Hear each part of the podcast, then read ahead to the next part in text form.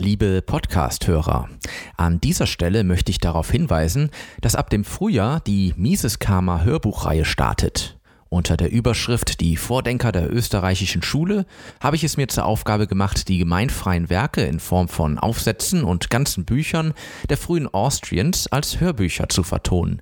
Den Anfang macht dabei das rund 80-seitige Essay zum Abschluss des Marxischen Systems von Eugen Böhm von Barwerk aus dem Jahre 1896. Weitere Infos und eine Vorbestellmöglichkeit finden Sie unter der Website miseskarma.de slash Hörbuch. Mises Karma Literatur Werden die Lobbyverbände es zulassen, dass Amerikas längster Krieg endgültig endet? Ein Artikel von Ron Paul erschien am 3. Mai 2021 auf der Website des Ron Paul Institute, übersetzt von Andreas Tank für Mises Karma. Selbst wenn sie gewonnen würden, würden endlose Kriege wie unser 20-jähriger Angriff auf Afghanistan unserem eigentlichen nationalen Interesse nicht im geringsten nützen. Warum werden diese Kriege also endlos fortgesetzt? Weil sie für mächtige und gut vernetzte Lobbyverbände so profitabel sind. Tatsächlich wäre es eine der schlimmsten Nachrichten für die Beltway-Militärunternehmer und den Think Tank-Komplex, wenn die Vereinigten Staaten wirklich einen Krieg gewonnen hätten.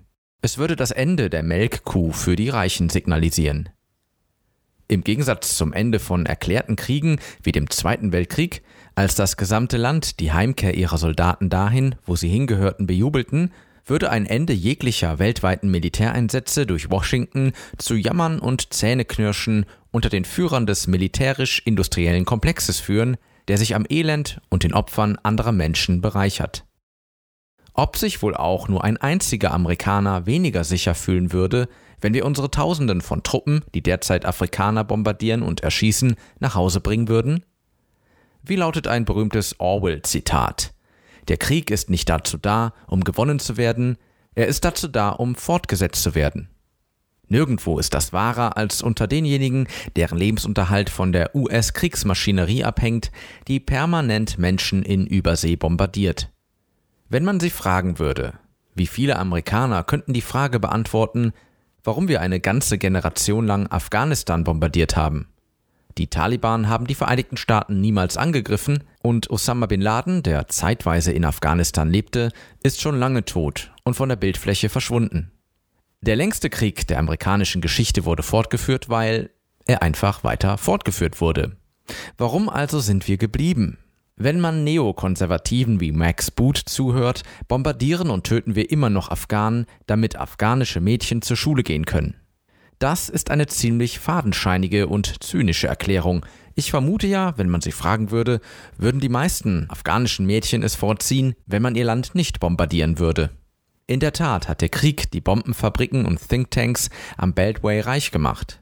Wie das Coast of War Project der Brown Universität detailliert dargelegt hat, haben die Vereinigten Staaten 2,26 Billionen US-Dollar für eine Generation Krieg in Afghanistan verschwendet.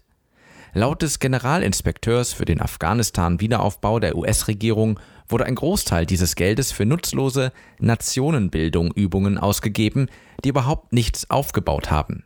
Vergoldete Straßen ins Nirgendwo, Flugzeuge, die ihre beabsichtigten Funktionen zwar nicht ausführen können, die aber Auftragnehmer und Lobbyisten reich gemacht haben. Präsident Biden hat angekündigt, dass das US-Militär bis zum 20. Jahrestag der Anschläge des 11. September aus Afghanistan abgezogen sein wird. Aber wie immer steckt der Teufel im Detail. Es scheint so, dass US-Spezialeinheiten, CIA, Paramilitärs und private Subunternehmen, die eine zunehmende Rolle im Kämpfen von Washingtons Kriegen übernommen haben, im Land verbleiben werden. Sie werden weiterhin Afghanen bombardieren, damit Max Boot und seine Neokonservativen sich gegenseitig auf die Schulter klopfen können. Aber Tatsache ist folgendes. Afghanistan war für die Vereinigten Staaten eine Katastrophe. Von diesen 20 Jahren des bewaffneten Raubüberfalls haben nur die Korrupten profitiert. Werden wir aus der Verschwendung von Billionen Dollar und dem Töten von Hunderttausenden von Menschenleben eine Lektion lernen? Wahrscheinlich nicht. Aber es wird eine Abrechnung geben.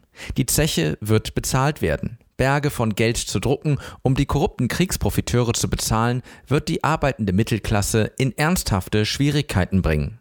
Es liegt nun an Nicht-Interventionisten wie uns, diesen Menschen genau zu erklären, wer sie ihrer Zukunft beraubt hat. Mises Karma, der freiheitliche Podcast.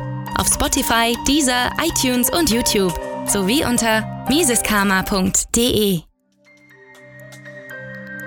Liebe Podcasthörer, wenn Ihnen diese Ausgabe gefallen hat, helfen Sie doch dabei, Mises Karma noch bekannter zu machen. Teilen Sie diese Episode in sozialen Netzwerken. Erzählen Sie Ihren Freunden und Bekannten davon.